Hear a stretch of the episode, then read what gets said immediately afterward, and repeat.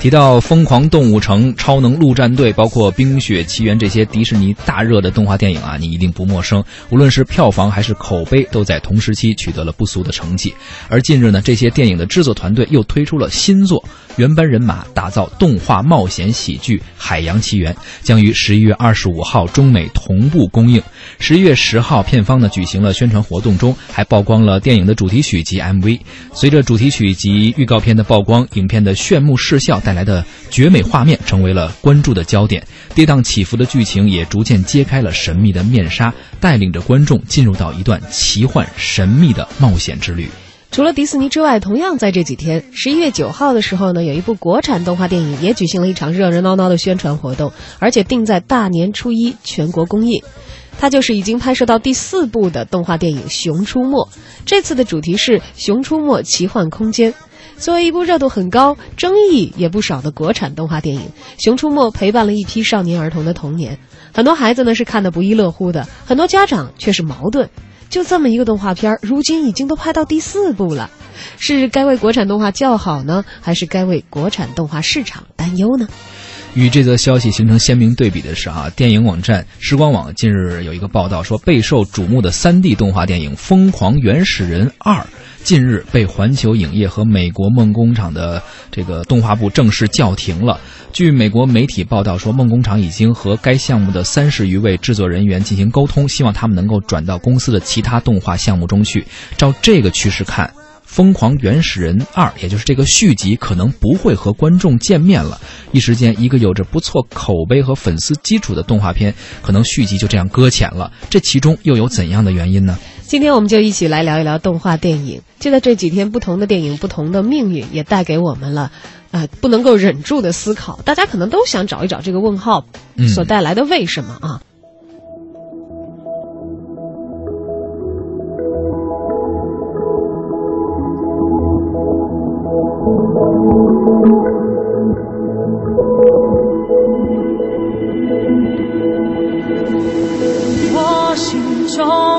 无尽的海洋，没有尽头的地方，那里永远有阳光。不要完成别人给的梦想，我要自己专属脸庞，从无中学会成长。每一个转弯，每一个路段，每一次希望，每一次失望，不管多困难，有什么地方是我不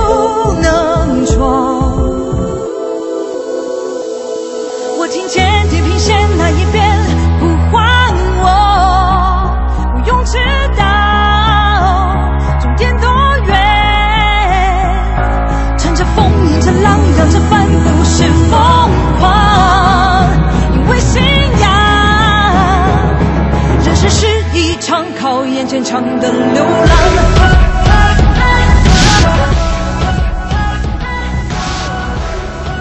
迪士尼的动画电影啊，很多时候都以非常好听的主题歌给我们留下深刻的印象。比如说上一个爆款《冰雪奇缘》当中的《Let It Go》啊，嗯，二十五国语言的版本就在全世界各地流传。中文当时是谁唱的？姚贝娜唱。的。这首是叫《海洋奇缘》，然后这首主题歌叫《海洋之心》，它的演唱者也是一个非常有特点的一个华语歌手吉克隽逸带来的主题歌啊。《海洋奇缘》讲述的是航海世家后代波里尼西亚公主的呃这个莫阿娜。他为了寻找传说中的神秘之岛，独自踏上了航海之旅的这样一个故事，跌宕起伏的剧情，探索神秘的千年传说。作为迪士尼的二零一六年的压轴之作，影迷们对于《海洋奇缘》的期待可以想见。而作为动画片的出品方，迪士尼自然也不希望影迷们失望了啊！据了解说，呃，《海洋奇缘》的故事灵感部分源于。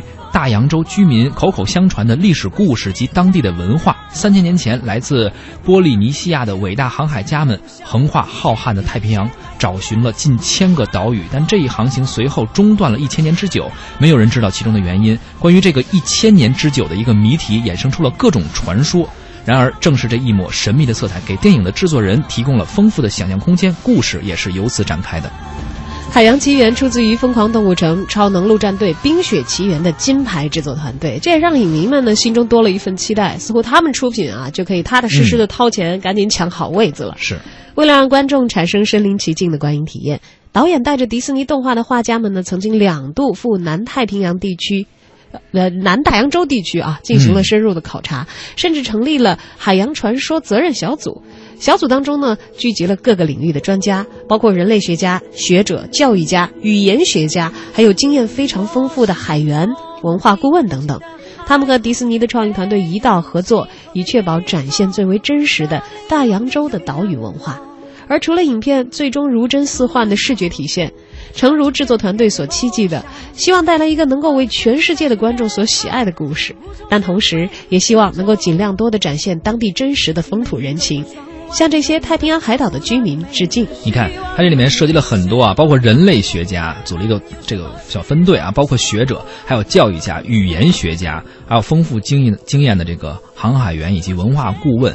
这里面有很多知识层面或者科普层面的东西在里面。因为一个动画片，它不只是看一个乐，大家一高兴，可能还是希望给小朋友带来一些科普性的东西。同时，它后面还有还说到了，呃，有一些当地的风土人情。像这个当地的这些居居住者呀，或者他们的一些生活方式啊，能够介绍给不了解这些东西的其他国家的一些人。对，在这方面，其实迪士尼一直都是行业先驱，做的非常的扎实和深入。只要是和这个现实的世界或者哪怕是过去的世界相连接的，他们都会做很大很大的基础性的工作。可能我们看到的电影已经呈现出来的结果是水面上的冰山，而他们所有的下面的这一系列的。经年累月的工作，可能就是冰山在水下面的那一部分。是的，我们看到的可能只是冰山一角，但它实际上有着很厚重的一个积淀在里面。所以，也就是为什么我们说，呃，迪士尼的很多动画片啊，不光光适合小朋友看。呃，像看《疯狂动物城》的时候，可能大人从中也能够看到一些对于职场、对于社会、对于人的一种了解，而这些可能有一些涉及到民俗的东西。呃，一些古代文明的东西，因为大人看到的时候，也会看到一些历史在里面，一些人文的情怀在里面。所以也不得不服啊，哈，说确实，迪士尼做到一个八到八十岁通杀，是因为他们在这里头所填充的内容的的确确可以满足不同的年龄段的受众他们的一些关注点。对，其实有了这么高的一个标杆，你想想，迪士尼的动画全球发行，嗯，这也造成了这个国产动画呀，经常屡遭诟病的这样的一个情况。对，这个确实有时候。还是会有一些差距啊，不过没关系，一直在努力嘛。前一段时间，也就是大概前天吧，还呃三天前，呃，作为国产动漫的一个，现在也算是也算是一个比较有名的 IP 了哈，《熊出没》也是开了一个这个发布会，说是自己的第四部动画电影将会在定档春节上映。呃，作为国产动画。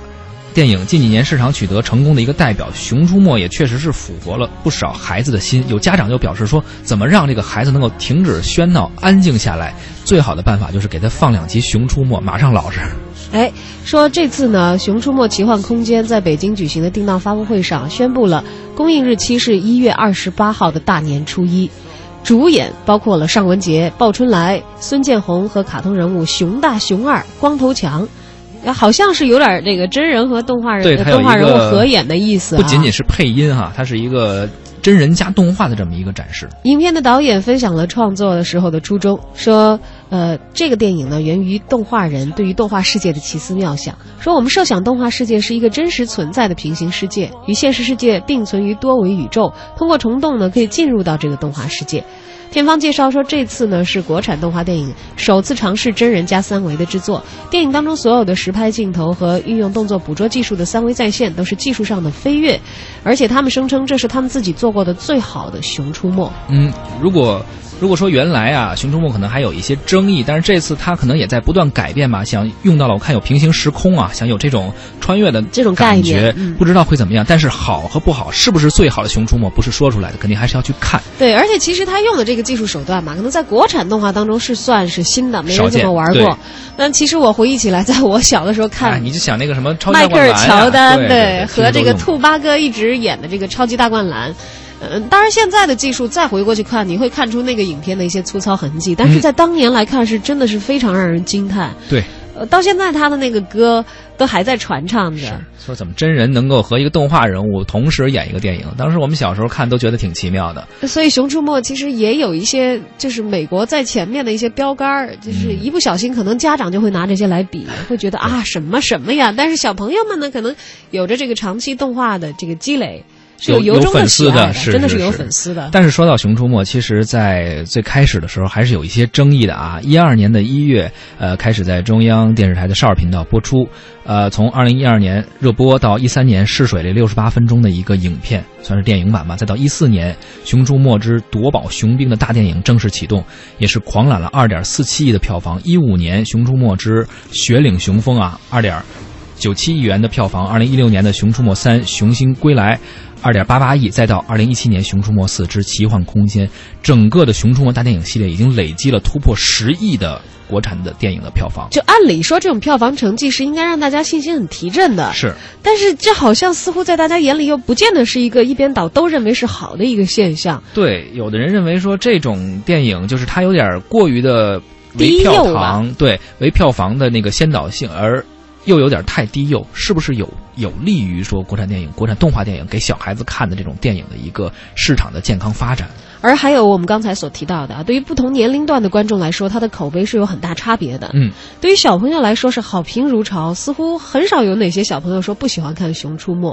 支持者认为这是国内少有的优秀的动画片，嗯，但是家长呢则非常的担忧，有一些家长认为这一类的动画对孩子成长有负面的作用。背后的争议呢，也一直都没有停止。是的，二零一三年的时候，当时我记得有家长就在呼吁说，为了孩子，希望能够转起一个这样的一个呼吁，就说《熊出没》呀，这里面有很多什么砍伐呀、非法狩猎呀这种行为，以及有很多打斗的暴力行为不绝于目，对。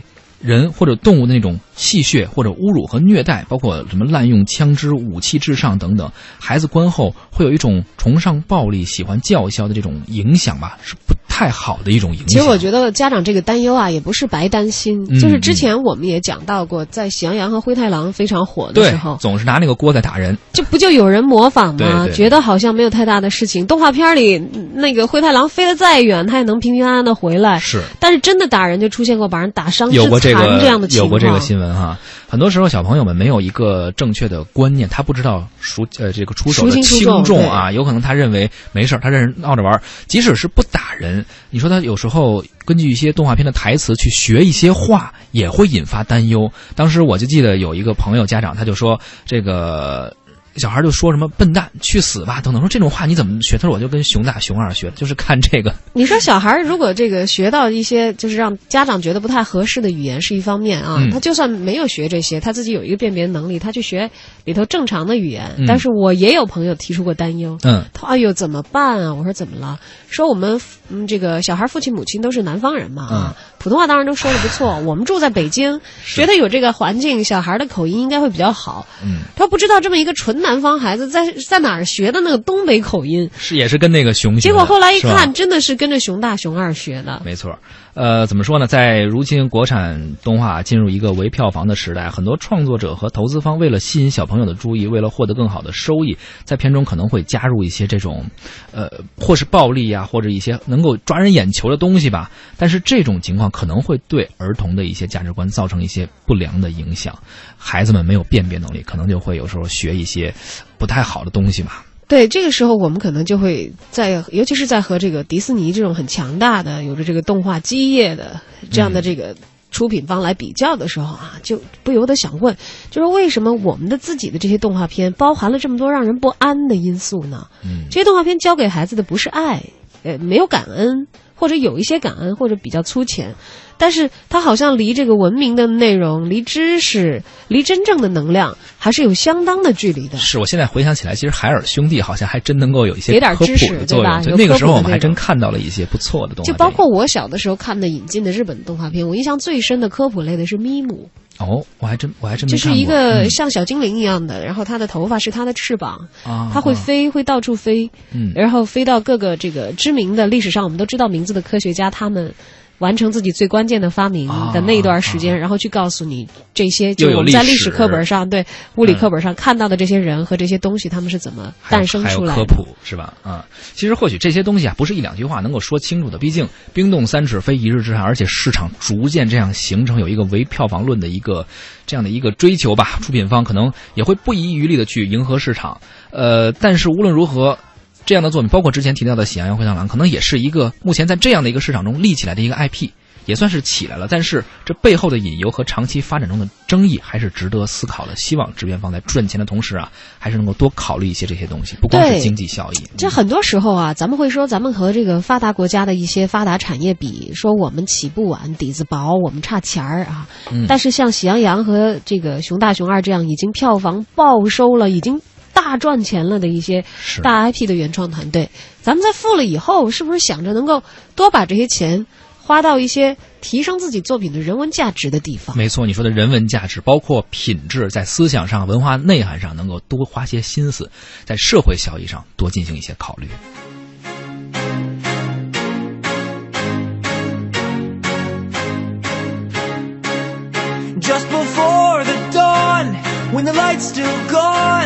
最后要说的《疯狂原始人》，哎呀，有点遗憾了。其实我挺喜欢他的原片的，对吧？你也是他粉丝是吧？嗯我当时也是看的，觉得还挺有意思的。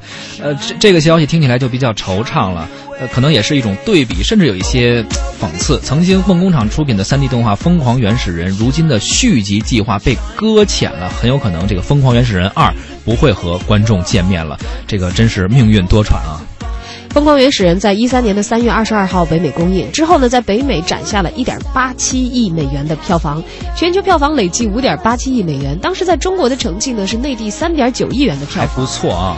口碑和票房都不错，应该是双丰收了啊。外媒猜测呢，第二部的停摆或许和影片第一部在美国本土的票房没有达到预期是相关联的。当然，这也免不了有梦工厂动画被收购所带来的影响。嗯，在今年的四月份呢，梦工厂动画被康卡斯特集团收购了。梦工厂动画的电影交由环球影业来发行，公司内部呢也有很多的人事变动。或许《疯狂原始人二》最终也是受到这个影响。当然，这并不表示影片就真的会告别大荧幕了。嗯将来也许有了合适的时机，项目重新启动也不是没有可能的。但是未来合适的时机又是什么时候呢？这个仅仅是因为公司变动，这个导致计划搁浅吗？其实，如果你关注三月呃三个月之前有这样一个消息，我们会发现啊，梦工厂曾经在八月份委托过呃华纳兄弟的大片《乐高大电影》的这个编剧。呃，他们去改编一下这个剧本《疯狂原始人》的剧本。由此可见，作为出品方啊，梦工厂当时对剧本不是很满意的，这可能也是搁浅的一个导火索。就是嗯最后、到最后，肯定还是作品本身没有被认可，怎么改可能没有搞改太好。这其实也从一个侧面体现出了制作团队对于品质的一个要求。我们不会说为了快点去着急挣眼前这点钱，对，把这个品牌延续下去，赶紧就挣这块钱。而且同时啊，也是因为它的好品牌可能太多了，没有必要说非得强推这一个。这个如果不好，我们就搁一搁。一是对品质有一个保证，对已经不容易树立起来的口碑有一个保护。同时呢，确实让我们很羡慕，它还是有很多好的品牌，可以哪个好上哪个就可以了。对，我们也期待着《疯狂原始人二》真的在以后合适的时机出现的时候，和我们这些期待着的粉丝们见面。嗯同时，也期待着我们的电影工业吧，尤其动画电影。这两年，其实我们做国产动画的相关的选题做过很多很多。是每一部新的电影推出啊，大家都是满怀期待和热诚去关注它。而在我们各方面进步的同时呢，其实我们的标杆、我们学习的对象也在不断的进步。对而他们是怎样来处理搁置的计划，是怎样来推进前面的一步品牌，对。这些也都值得我们在探索前行的路上不断的去参照。